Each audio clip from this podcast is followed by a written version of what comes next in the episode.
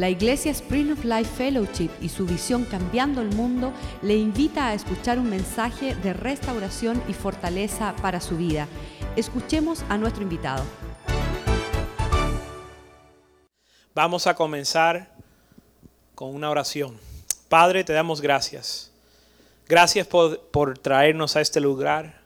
Señor, sabemos que no estamos aquí por coincidencia. Sabemos que tú nos traíste aquí Abre nuestro corazón, Señor. Háblanos. Señor, quita toda distracción, toda preocupación y prepara la tierra, Señor, de nuestro corazón y nuestra mente para recibir tu palabra. Damos gracias en el nombre de Jesús. Amén. Vamos a Juan capítulo 10, verso 10.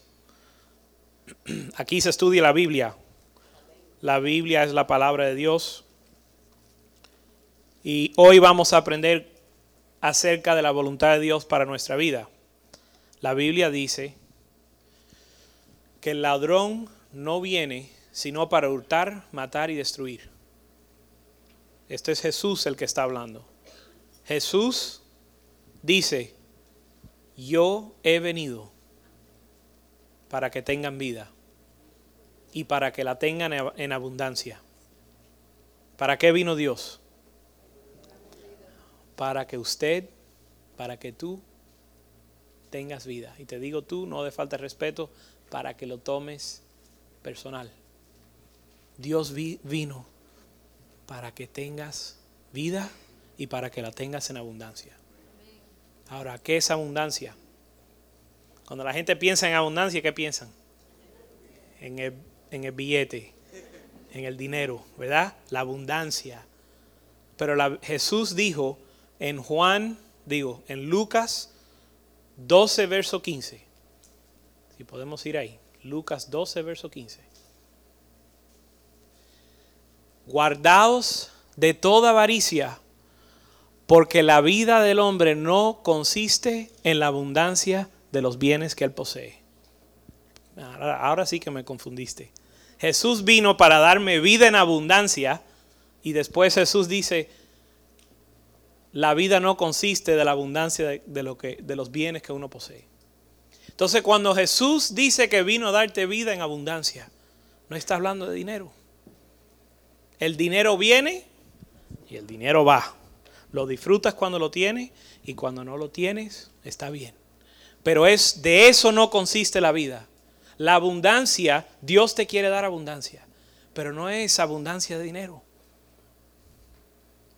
La Biblia dice que el reino de Dios es paz, gozo y justicia. Les hago una pregunta. ¿Quién cambia paz por dinero? ¿Quién cambia gozo por dinero?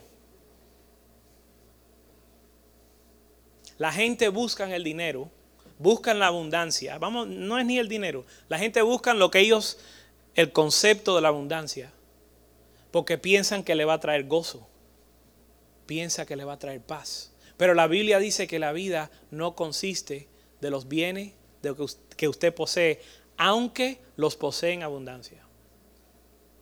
Entonces yo no sé lo que usted está buscando, pero Dios le quiere dar vida. Y la vida no es abundancia de posesiones, es abundancia de paz, es abundancia de gozo, abundancia de amor, abundancia de justicia. Esos son las verdaderas riquezas. Y eso es lo que Dios le quiere dar. ¿Y sabes qué? En abundancia. ¿Sabes para qué? Cuando uno tiene abundancia, le puede dar a otro. Cuando yo tengo paz en abundancia, ¿cuántos de ustedes conocen a alguien que necesita dinero? Todo el mundo. ¿Cuántos de ustedes conocen a alguien que necesita paz? Dios le quiere dar paz en abundancia. Tanto que usted puede ser de bendición a otro. Que tú le puedes decir, ¿sabes dónde yo encontré mi paz? ¿Sabes dónde tú puedes encontrar paz? ¿Sabes dónde tú puedes encontrar gozo? No es en las posesiones, no es en la abundancia de este mundo, Es en la abundancia que tiene Dios para nosotros. Amén. Entonces Dios vino para darnos vida en abundancia. Les pregunto, ¿cómo está tu vida? Pregúntase cómo está tu vida. Y compáralo con lo que Dios le quiere dar. Úsalo como un una brújula, se dice, como una brújula. Cuando uno no tiene la brújula, uno puede estar en el monte y no sabe para dónde coger. Pero cuando sacas la brújula, uno dice, bueno, yo estoy caminando para allá, pero el norte es para allá. Y uno va ajustando. Agarrar el norte. Entonces mire su vida hacia dónde usted va, qué hay en su vida y mira la vida que Dios le quiere dar y ajústese. Dios, yo quiero la abundancia que tú viniste a darme. Amén. Vamos a poner el, los otros versos que tenemos ahí atrás, por favor, por favor. Hoy el mensaje, el título del mensaje se llama Valor. Hmm. Ok. Ahí no lo veo, pero lo así que lo voy a mirar aquí atrás. ¿Lo ven bien? Amén. Efesios 2, 10. Porque somos, porque tú eres hechura de Dios. Escucha. Tú eres hechura de Dios. Dios lo hizo usted y lo creó con un propósito. ¿Quién soy yo? Hechura de Dios. ¿Quién eres tú? Entiendan esto. ¿Quién eres tú? Hechura de Dios. ¿Para qué? Creado en Cristo para buenas obras. Dios nos dice quiénes somos y, nos dice para qué nos creó. Somos hechura suya, creado en Cristo para qué? Para buenas obras las cuales Él preparó de antemano para que anduviésemos en ella. Así que nos dice quiénes somos, dice para qué existimos y qué debemos de hacer en lo que estamos en la tierra. Segunda de Corintios 6, eh, verso 19. Primera de Corintios 6, verso 19. Gracias. O ignoráis que vuestro cuerpo es templo del Espíritu Santo. Tú eres el templo del Espíritu Santo. Dios quiere morar en ti. ¿Tú quieres saber lo que Dios quiere? Quiere morar en ti. Dios quiere morar en mí. Y eso es vida en abundancia.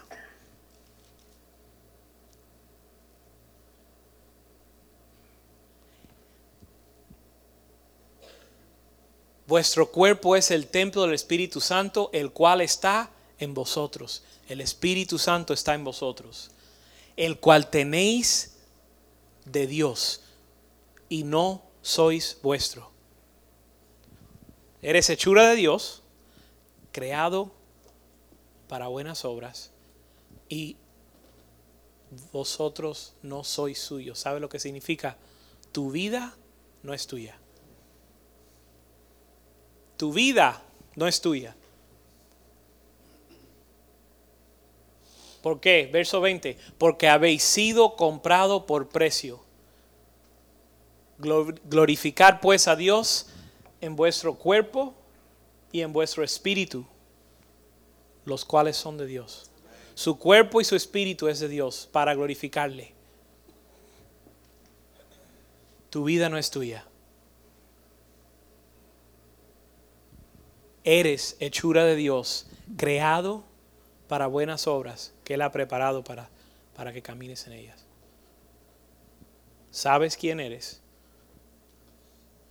Dios te confronta y te dice, yo te quiero dar vida en abundancia, pero tu vida no es tuya.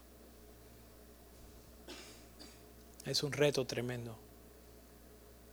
El que quiere, dice la Biblia, el que quiere salvar su vida, la pierde. Pero el que pone su vida para mi nombre, la obtiene para vida eterna. Entonces, tú eres de Dios. Tu vida no es tuya. Y Dios ha preparado una vida para que usted viva. Una ha preparado buenas obras para que usted camine en ella. No me salió bien eso, la transición, pero ¿cómo yo sé cuál es la voluntad de Dios?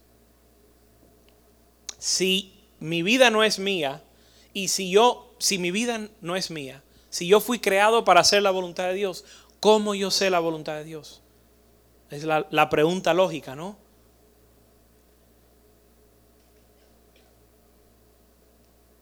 Deja ver si ahí está. Romanos 12, 1 y 2 dice, Así que hermanos, os ruego por las misericordias de Dios que presentéis vuestros cuerpos en sacrificio vivo, santo, agradable a Dios, que es vuestro culto racional. ¿Cuál es la voluntad de Dios? Que presentéis su cuerpo en sacrificio vivo. Señor, ¿cuál es tu voluntad? Y nosotros muchas veces nos perdemos en, ese, en esa búsqueda, nos confundimos. Pero la Biblia nos dice muy claro, Preséntate como un sacrificio vivo. Es tu culto racional. Es tu um, reacción racional a lo que Dios ha hecho para ti. Y primero, voluntad de Dios, presentar vuestra vida a Dios. Dios, mi vida no es mía, he aquí, es tuya, Señor. Me has dado un cuerpo, me has dado una vida para hacer tu voluntad.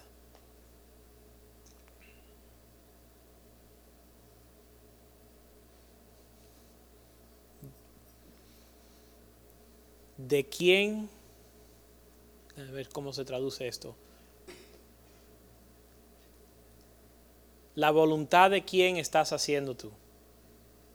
¿Cuál voluntad, de quién es la voluntad que, tú estás buscando? Cuando tú vives, cuando tú cuando usted toma las decisiones en su vida, cuando usted se despierta por la mañana y sale al trabajo, sale a la escuela, ¿estás viviendo para hacer tu voluntad o estás viviendo para hacer la voluntad de Dios? Dios le está diciendo, tu vida no es tuya, dámela a mí. Dame tu vida, que es tu culto racional.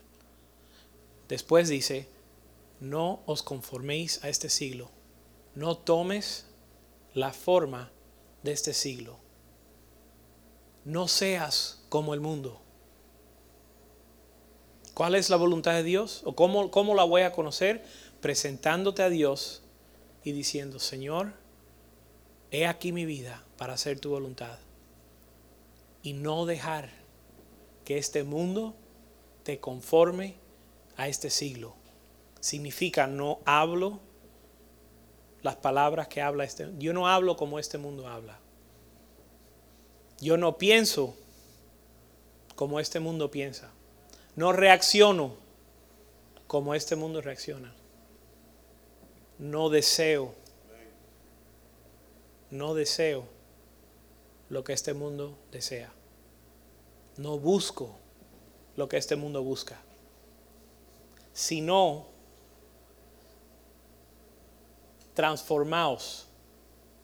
El mundo nos está tratando de conformar a este siglo. Pero la Biblia dice que no os conforméis, sino que transformaos, que tomes otra forma completamente diferente a lo que, a lo que conocemos en el mundo. Transformaos y cómo nos transformamos.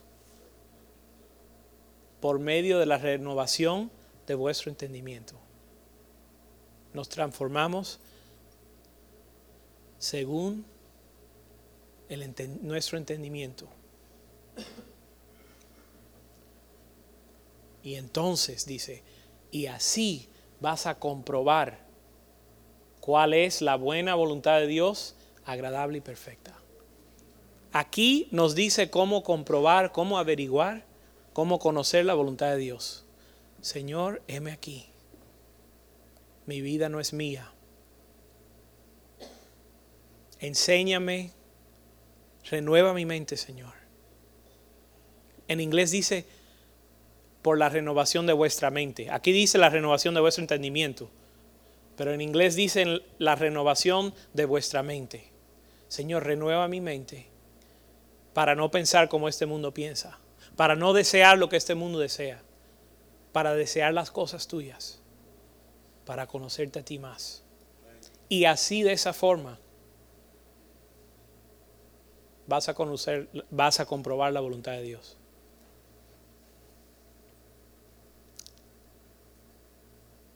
La, la palabra de Dios es tan profunda que a veces no entendemos el, el peso de su palabra. ¿Por qué lo digo? ¿Cuántos de ustedes quieren conocer la voluntad de Dios? Este verso, si usted dijo amén, estoy casi seguro que usted conoce este verso. Este verso, Dios es tan bueno que nos los ha dado y nos lo sigue mostrando. No lo tomes a la ligera. Nosotros cuando venimos a la iglesia,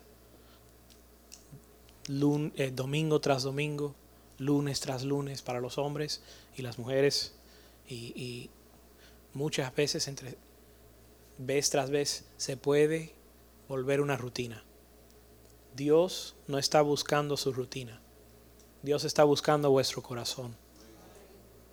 A mí no me importa si has venido a la iglesia dos mil veces. Cristo no le importa si tú has venido a la iglesia cien mil veces. Cristo le importa la condición de su corazón. Señor, yo quiero hacer tu voluntad. La quiero conocer y la quiero hacer. Ayúdame, Señor.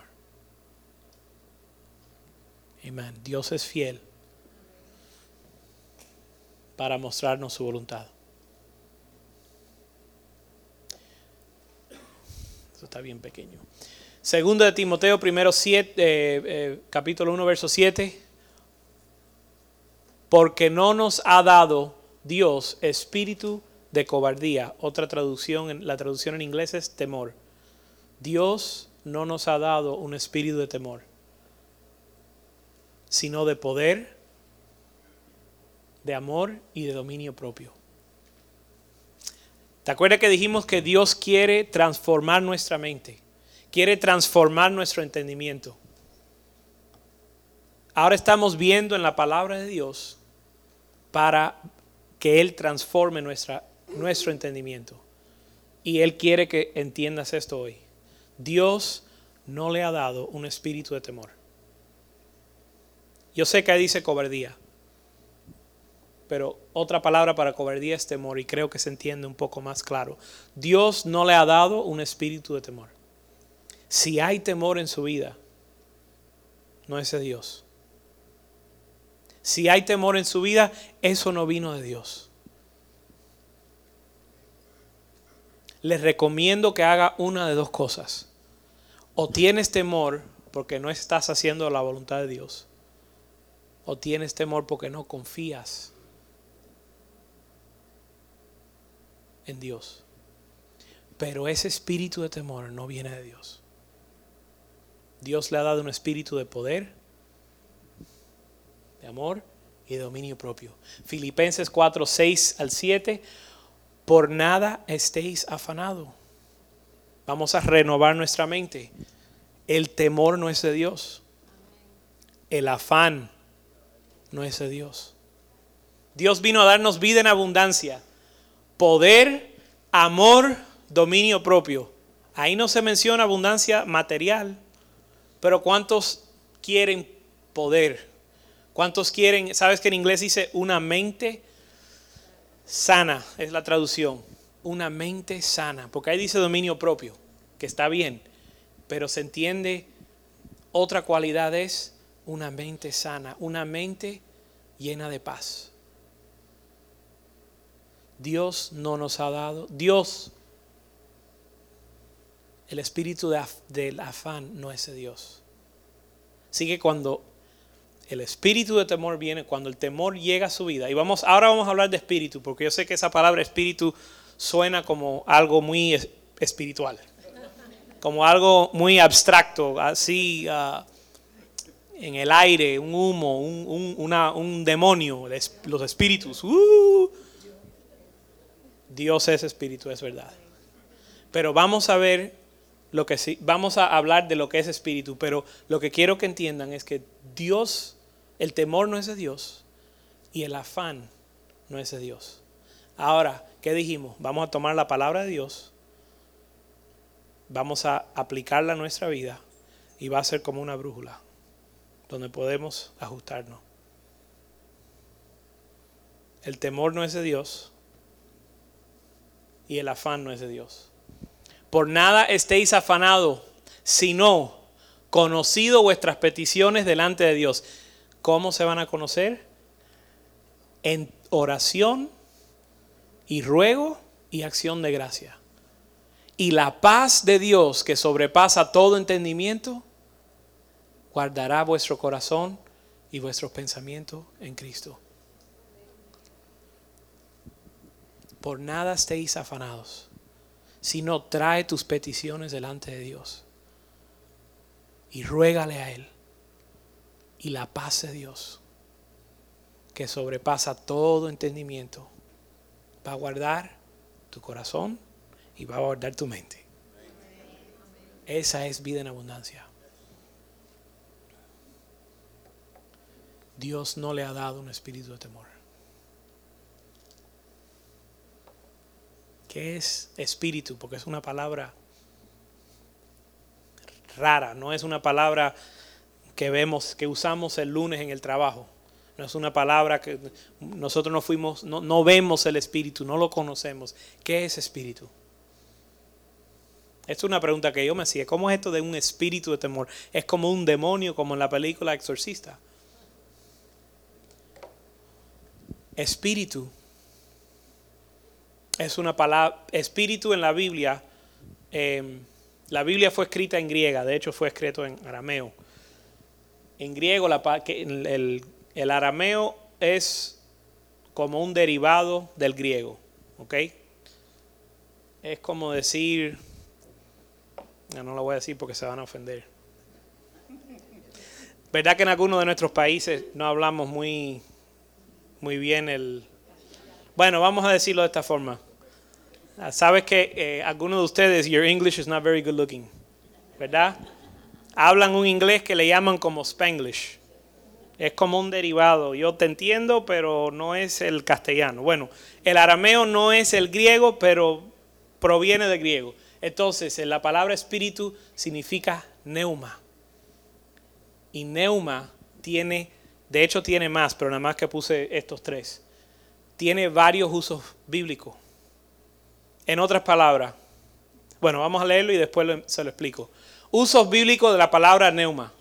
Cuando ves espíritu, la Biblia está hablando de neuma. Y cuando dice neuma, se usa de tres formas diferentes. Es la tercera persona de la Trinidad, el Espíritu Santo, Padre, eh, Padre, Hijo, Espíritu Santo. Neuma es, se usa cuando habla de la tercera persona de la Trinidad. Es la esencia, otro verso otros versos en la Biblia usan espíritu para hablar de la esencia de la persona, eh, de la esencia del cuerpo que, da vida al cuerpo.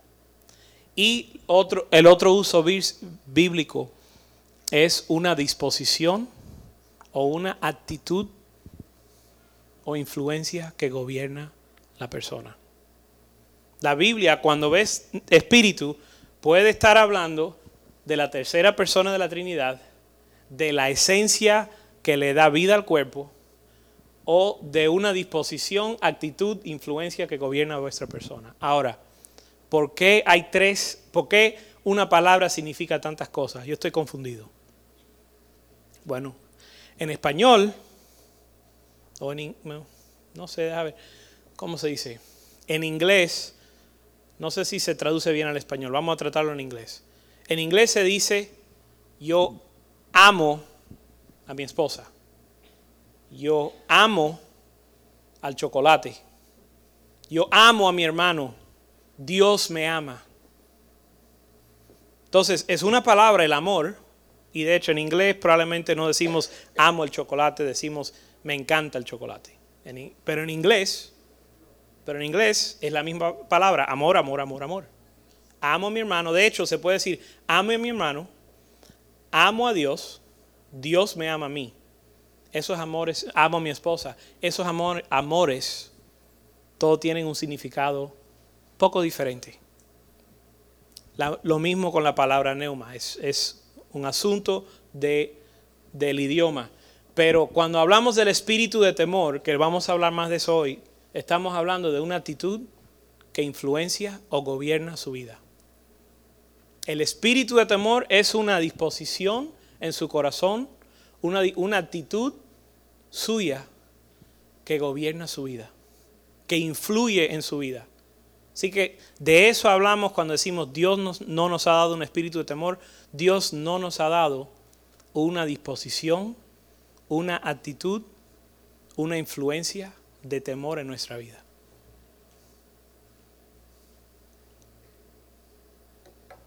Entonces,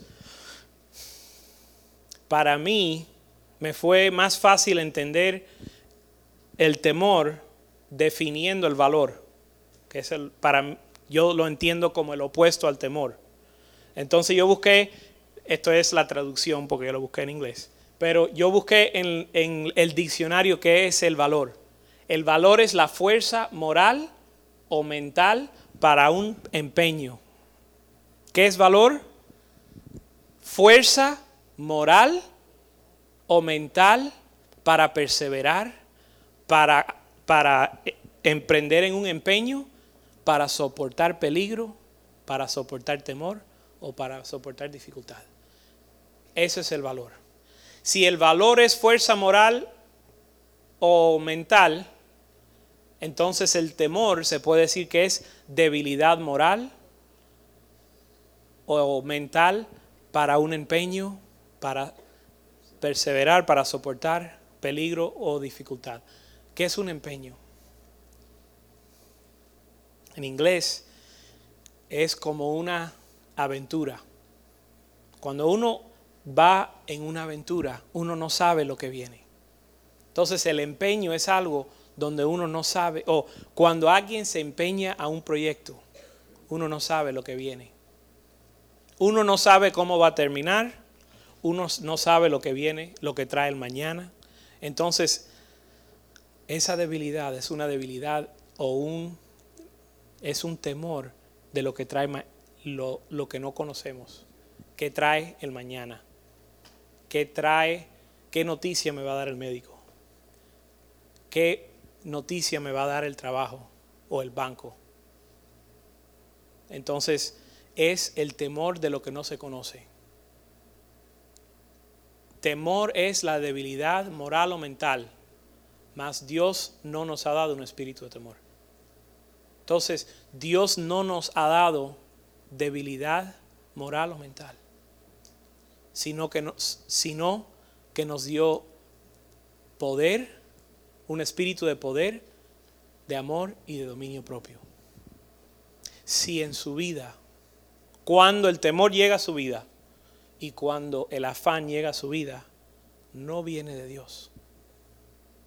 Y vamos a entender, hoy vamos a estudiar qué es, cuál es la dirección de Dios para nuestra vida cuando llega el temor. Cuando el temor viene a gobernar, cuando el temor viene a abatirnos, cuando el afán viene a, a hostigarnos. Voy a tener que leer de esta manera. Estos son números 13, verso 16 al 20. Estos son los nombres de los varones que Moisés envió a reconocer la tierra, a espiar la tierra.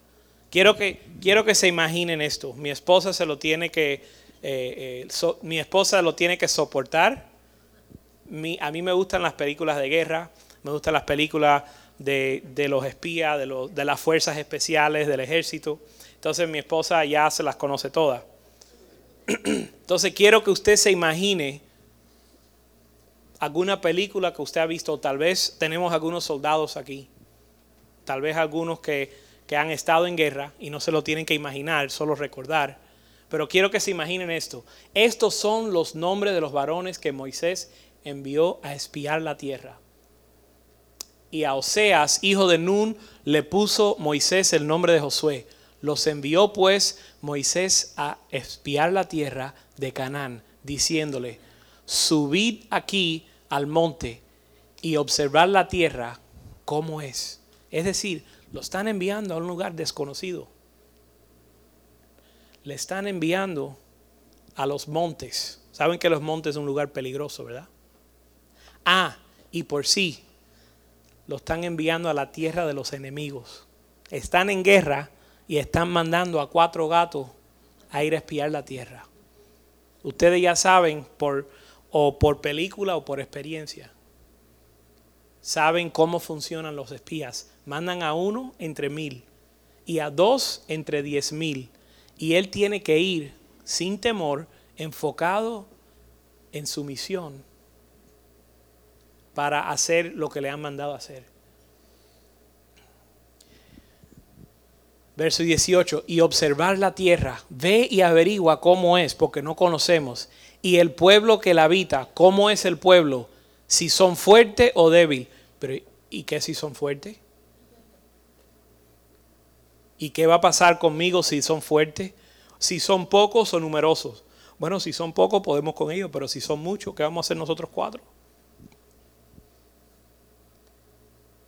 Cómo es la tierra habitada, si la tierra es buena o mala, y cómo son las ciudades habitadas, si son campamentos o plazas fortificadas, y cómo es el terreno, si es fértil o estéril, si en, si en él hay árboles o no. Les voy a hacer una pregunta. Si esto es usted, ¿qué estarías pensando? Si, si lo van a enviar a usted a entrar a la tierra del enemigo, donde no se sabe cómo es la tierra, no sabe, estás, caminando en la tierra y no sabes a la vuelta qué te vas a encontrar. El enemigo te puede estar esperando a la vuelta, a, la vuelta de una esquina. Uno no sabe ni cuántos son, ni cómo son, ni cuán fuertes son. Y lo están enviando, te están enviando um, a espiar la tierra. ¿Cuántos de ustedes estaría un poco preocupado. Ahora mira lo que dice. Además, esforzaos, que en inglés se podría, si tomamos la traducción en inglés, dice esforzaos y ser valiente, o cobrar ánimo, ser valiente y tomar y tomar del fruto del país y era el tiempo de las primaveras, de, de las primeras uvas. Ok, ¿cuál es el punto? El punto es que aunque toda la situación está en contra de nosotros, aunque nada, aunque hay peligro, aunque hay amenaza, la Biblia nos manda a ser esforzados, a, a tener valor. Es más, el valor es un mandato. Tomar valor es una instrucción. Nosotros pensamos, y muchas veces nos pasa, que el valor toma posesión de nuestra mente. A ver, el, el valor, el temor toma posesión de nuestro corazón y no nos suelta. Y luchamos con él. Pero la Biblia nos instruye a esforzarnos. Quiere decir que es una decisión. En mi casa usamos esto mucho. ¿Te acuerdas que dijimos que el temor es una actitud? ¿Se acuerdan? Estudiamos, el temor es una actitud. Ok, en mi casa se usa hecho mucho. Mi amor, hablando con mis hijas, no, no con mi esposa. Amor, Em, cambia tu actitud porque te va a ir mal. Nicole, cambia tu actitud. Sophie, cambia tu actitud porque no te va a ir bien. Entonces, la actitud, yo no sé de dónde viene la actitud, pero yo sí sé que uno la puede cambiar. Yo me acuerdo cuando a mí me decían, cambia tu actitud. Mis padres me lo decían, los maestros me lo decían, todo el mundo me lo decía. Yo no sé cuál era el problema que ellos tenían conmigo. Pero todo el mundo me decía, cambia tu actitud. Entonces, si el temor es una actitud, es una actitud que podemos cambiar. Es un mandato de, ser, de tomar valor. Es un mandato de, de, tomar coraje. Coraje se dice. De ser valiente. Es una, es una actitud que usted tiene que tomar. Deuteronomios 31 del 6 al 8. Esforzaos y cobrar ánimo. Esforzaos y cobrar ánimo. No temáis. No tengáis miedo de ellos. ¿Por qué? Porque Jehová tu Dios es el que va contigo. No te dejará ni te desamparará. De nuevo. Él, él no te dice, he aquí te infundo valor. No lo dice. He aquí soy Dios y le infundo mi valor sobre mi siervo. No lo dice. Él te dice, tú cobra ánimo. Alguien te ha, alguien, um, has tenido alguien que está endeudado contigo, alguien que le tienes que ir a cobrar. ¿Cómo se cobra algo? como sea. O los creditores, algunos de nosotros, algunos de ustedes son, están en el otro lado de esa transacción. Algunos de los creditores ya cambiamos el teléfono, ya, ya cambiamos el, el email, ya no, no respondemos a la puerta porque vienen a cobrar. ¿Cómo se cobra el ánimo? ¿Cómo se cobra cualquier cosa? Como sea. La Biblia dice, cobra ánimo. ¿Cómo quiero que usted piense una decisión que usted ha tomado que donde usted tenía temor y tuviste que vencer ese temor? ¿Cómo lo hiciste? ¿Te acuerdas? Piensa en una situación ahora donde tuviste que enfrentar un temor y tuviste tú que cobrar ánimo. Aunque sea una vez lo has hecho. Aunque sea una vez. ¿Te acuerdas ese tiempo? ¿Cómo lo hiciste? Uno se anima a uno mismo, ¿verdad? Uno empieza a pensar, ok, todo el mundo lo hace diferente, pero vamos a tomar una forma general. No lo quiero hacer, pero lo tengo que hacer. Lo tengo que hacer. Lo tengo que hacer. Lo tengo que hacer. Lo tengo que hacer. Lo voy a hacer. No sé cómo lo voy a hacer, pero lo voy a hacer. Lo voy a hacer. Lo voy a hacer. Lo voy a hacer. Lo tengo que hacer. ¿Tú sabes cuando mi esposa tuvo que cobrar ánimo? ¿Cuándo piensa? El obstet, obstetra, el obstetra lo, lo adivinó primero, porque lo sabe. Ahí no hay, no hay otra, ¿verdad? No hay marcha atrás. Eso viene y, lo tengo que enfrentar. Hasta que un buen día, ella dijo, no sé cómo lo voy a hacer, no sé cómo. Hasta que un día dijo, Va, llévame al hospital que ya tengo que salir de esto. Y estaba lista y determinada. Entonces, es un temor, es un temor que nos estremece, es un temor que a veces no nos suelta, pero usted ha estado en situaciones donde usted ha tenido que enfrentar un temor y se ha tenido que cobrar ánimo es algo, es una decisión, es una determinación de que usted va a vencer. La Biblia dice que Dios no nos ha dado un espíritu de temor y nos instruye a cobrar ánimo, a cobrar valor. Espero que usted tenga un, una situación en su vida donde usted ha tenido que enfrentar algo o alguien. Y te recuerdas como tú cobraste ánimo eh, tomando ¿Sabes cómo lo hiciste? Pensando deliberada, no sé si se dice así, deliberadamente, toma, pensando con un um, con un, pensando pensamientos intencionalmente, no dejando los pensamientos. ¿Cuántos saben, eh, especialmente cuando oramos? Pero ¿cuántos saben cuando uno se quiere concentrar, los pensamientos empiezan a ir por donde quiera, ¿verdad? Pero hay que tomar una decisión de pensar intencionalmente de acuerdo a la palabra. La Biblia dice, amén, la Biblia dice, tomando todo pensamiento cautivo. Los pensa cuando vas a tomar un cautivo, ¿qué, hace, qué, qué hacen los que se están fugando? Se esconden, se corren, se- no dejan que uno lo agarre. Corriendo, brincando, saltando, escondiéndose para que usted no lo agarre. Pero la Biblia dice, así que va a tomar um, esfuerzo. No va a ser fácil. Los pensamientos se te van a ir por donde quiera.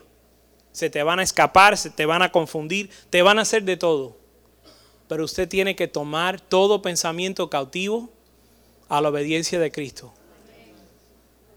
Tienes que, y para hacer eso tienes que conocer la palabra de Dios.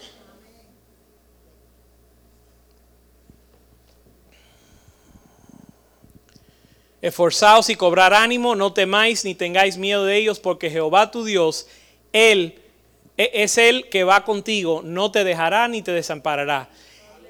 Y llamó Moisés a Josué y le dijo en presencia a todo Israel, esfuérzate y anímate. ¿Cómo te animas? ¿Cómo uno se anima? Deja ver, no sé ni cómo traducir esto, pero en español, las animadores, así se dicen, animadores. Las porristas, gracias. Deja ver cómo traduzco uno de las porras.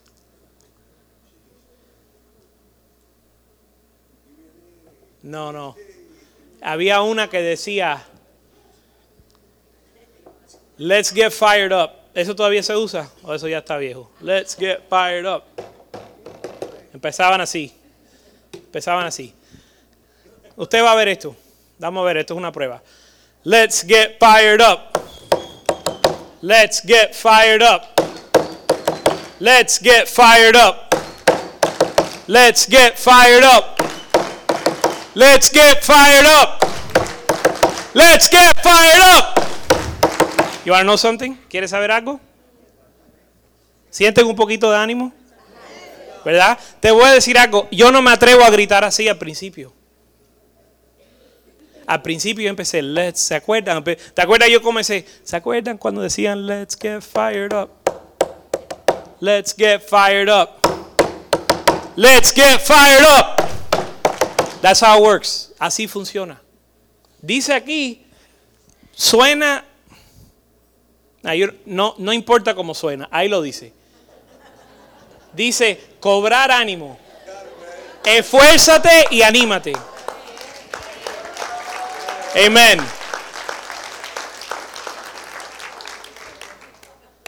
Ustedes saben que en las guerras antiguas llevaban trompetas. ¿Para qué? ¿Para qué? Para animar al pueblo. Hay un ánimo, hay un ánimo que está en el hombre que se tiene que conmover. Y, y eso lo dice la Biblia. Dice, esfuérzate y anímate. Para, oh no, hermano, yo soy espiritual. El espíritu no se mueve así. Bueno, yo no sé lo que usted piensa cuando dice anímate, pero se iban a la guerra. Estos se iban a la guerra y no sabían lo que iba a venir. Pero la Biblia decía, anímate y esfuérzate. Porque tú quiere decir que requiere un esfuerzo de su parte. Dice la Biblia que tenemos que tener fervor, y lo estoy traduciendo, fervor de espíritu. La Biblia dice fervor de espíritu. Y dice que eso se cobra y que uno se tiene que animar y esforzar. Requiere un esfuerzo propio. Porque tú entrarás con este pueblo a la tierra que juró Jehová a sus padres y eh, que les daría y tú serás y tú le harás heredar. Y Jehová va delante de ti, Él estará contigo, no te dejará ni te desamparará, no temas ni te intimides. Usted no se puede dejar intimidar. Van a venir cosas para intimidarle. ¿De dónde viene el valor? De una decisión. Es una actitud. Las cosas van a venir a intimidarte. Las cosas van, las situaciones, los enemigos se van a levantar contra ti y van a hacer guerra contigo. Tú vas a ir a la guerra. Usted va a tener dificultades en esta vida y duras. Cada uno de ustedes tiene una diferente y tal vez algunos de ustedes sus guerras son muchísimos mayores que las mías. Pero todos vamos a enfrentar dificultades y gigantes. Pero dice la Biblia que no temas ni te intimides. Entienda esto, es una decisión. El temor es una decisión. El valor es una decisión. Y Dios nos manda a que nos animemos. Ahora, ¿cuál es la base de nuestro ánimo? No estamos hablando de control mental. No estamos hablando de, pensar pensamientos eh, positivos. Estamos hablando que dice, porque Jehová tu Dios es el que va contigo y no te dejará ni te desamparará. Verso 8, Él va delante de ti y Él estará contigo, no te dejará ni te desamparará. Por lo tanto, no temas ni te intimides. La clave es la siguiente. Usted tiene que andar con Dios. Entonces, tenemos que andar con Dios y tenemos que cobrar valor. Una no puede ir sin la otra. Si usted, el general George Patton, decía, deja ver si lo traduzco, ah, valor valor ignorante. It says mindless, mindless courage is no use in front of educated bullets. El valor, a ver si, ¿cómo es esto? El valor ignorante, el valor en la ignorancia no puede contra los, las balas educadas. El valor ignorante no puede contra las balas educadas. No estamos hablando de un valor ignorante. No estamos hablando de tener valor por tener valor o tener valor porque tú sí puedes. No estamos hablando de que tú puedes. Estamos hablando de un valor fundado en el conocimiento que Dios está conmigo. El valor es porque Dios está conmigo. Amén.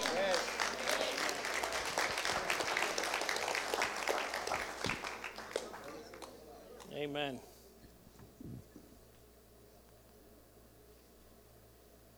Raúl, ¿cómo funciona esto?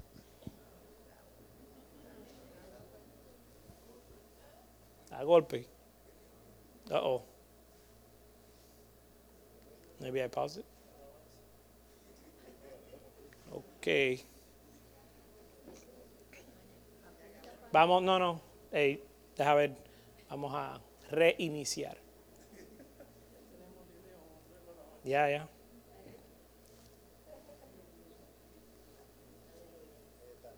There you go. All right. Deuteronomio 31, 23. Y dio orden a Josué, hijo de Nun, y dijo, esfuérzate y anímate, pues tú introducirás a los hijos de Israel en la tierra que les juré, y yo estaré contigo. Oh, Nada te podrá hacer frente en todos los días de tu vida como estuve con Moisés, estaré contigo. No te dejaré ni te desampararé. Esfuérzate y sé valiente, porque tú repartirás a este pueblo por heredad a la tierra.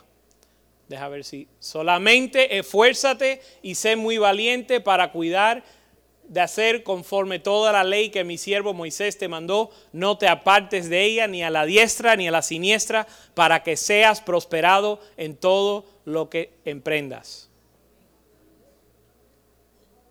Esfuérzate y ser valiente para qué? ¿Para qué? No para hacer lo que se le da la gana. Esfuérzate y ser valiente para cuidar de hacer, para procurar hacer conforme a todas las cosas, a todo, toda la ley que mi siervo Moisés te mandó. No te apartes ni a la de ella, ni a diestra ni a siniestra, para que seas prosperado en todas las cosas que emprendas. Dijimos que Dios quiere darnos vida en abundancia. Y Dios nos instruye cómo es que Él lo va a hacer. Cuando procuramos, cuando guardamos hacer conforme la ley de Dios y no nos apartamos a la derecha ni a la izquierda, entonces Dios nos prospera en todo lo que hacemos. Josué 1.5 al 9 eh, eh, es la continuación. Nunca se apartará de tu boca este libro de la ley, sino que de día y de noche meditarás en ella, para que guardes y hagas conforme todo lo que está escrito, porque entonces prosperará tu camino y todo te saldrá bien. Mira que te mando que te fuerces y seas valiente, no temas ni desmayes porque Jehová tu Dios estará contigo donde quiera que vayas.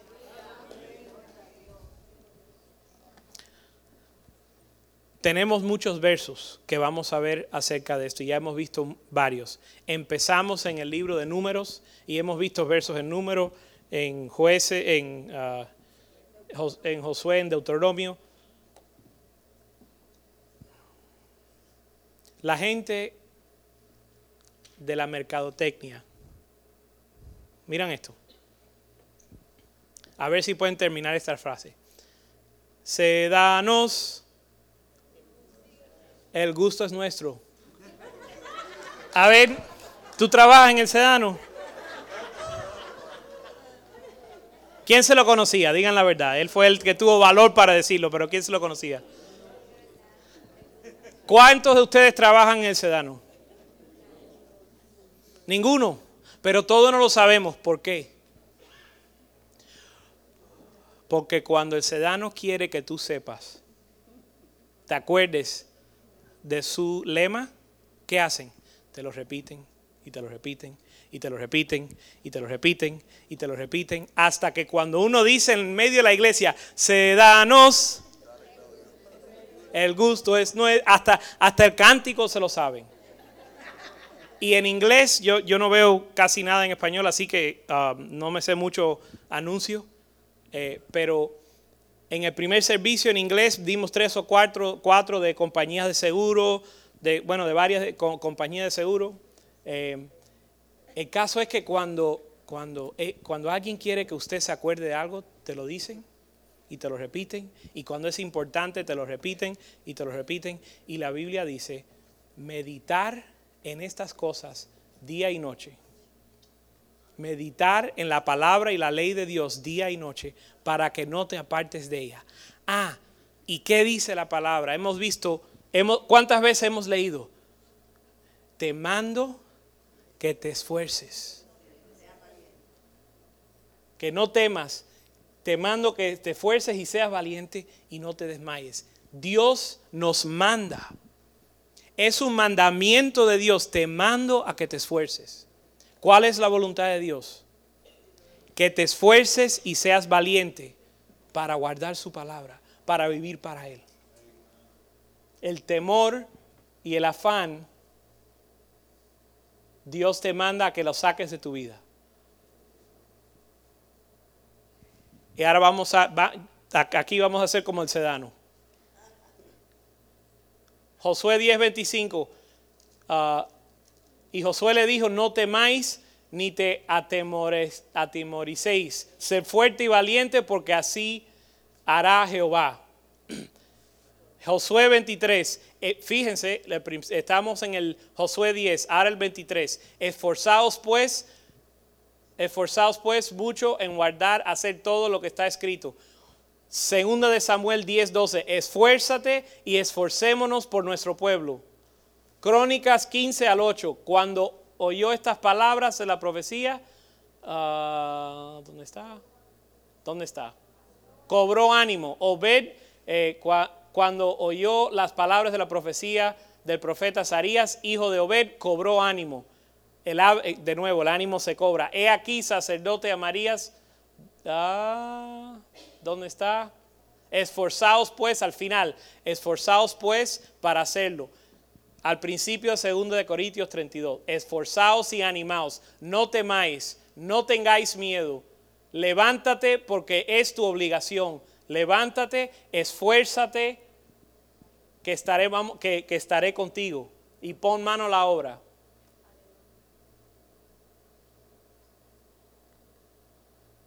Esfuérzate y esforcémonos por nuestro pueblo. Entonces, eh, prosperado al final, esfuérzate pues y cobra ánimo. No temas ni desmayes. 1 Corintios ve- eh, 28, 20, anímate y esfuérzate y manos a la obra. No temáis, no desmayes, porque Jehová mi Dios estará contigo. Él no te dejará ni te desamparará hasta que acabe toda la obra para el servicio de la casa de Jehová. Esfuérzate y aliéntese su corazón si espera a Jehová. Esforzados todos los que esperan en Jehová, ah, cada cual su vecino, cada cual dijo a su vecino, esfuérzate, des- esfuérzate, y despertará vuestro, deja ver, despertará sus fuerzas y su ardor contra el rey del sur. Ahí, ok, ese yo creo que se coló, pero está más o menos por ahí. Marcos, mira, ya llegamos al Marcos. ¿Cuántos libros? No lo vamos a leer, pero mira, mira cuántos libros. Mira cuántos versos nos habla de lo mismo. Números, Deuteronomio, Josué, Crónicas, Crónicas, Crónicas, Estras, Crónicas, Crónicas, Crónicas, Salmo, Salmo, Isaías, Daniel, Marcos, Hechos. ¿De dónde oyendo de nosotros los hermanos salieron recibiendo hasta el foro? Y eh, Pablo dio gracias a Dios y cobró ánimo. En inglés cobró valor. Dios nos manda a cobrar ánimo para hacer su voluntad. Dios, Dios te creó. Tu vida no es tuya. Tu vida es de Dios. Y Él preparó, pueden pasar adelante los, los músicos, los, el equipo de alabanza.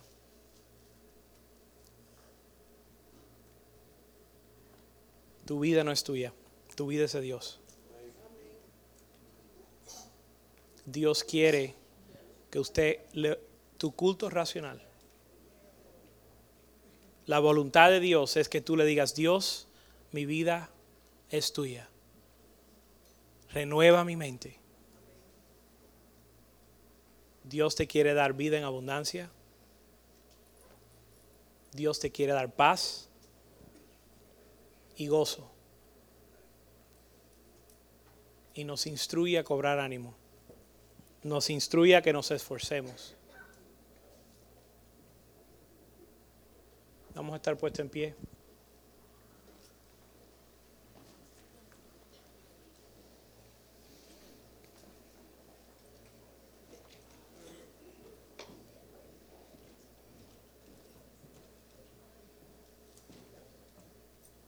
Dios quiere transformar nuestra mente y nuestro entendimiento.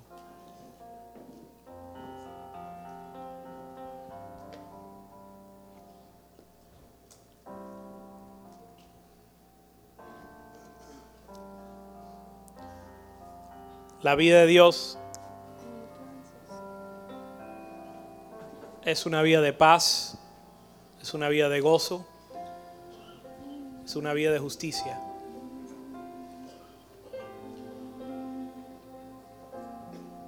Dios quiere que te fuerces. Dios te manda a que te fuerces. Él va a estar contigo. No te apartes de Dios. Si usted está lejos de Dios, si usted está lejos de Dios, ahí mismo alza tu mano. Cierren sus ojos todo el mundo, por favor. Les pido un momento que podamos cerrar nuestros ojos. Y si usted está lejos de Dios, levante su mano. Y di, Señor, mi vida es tuya.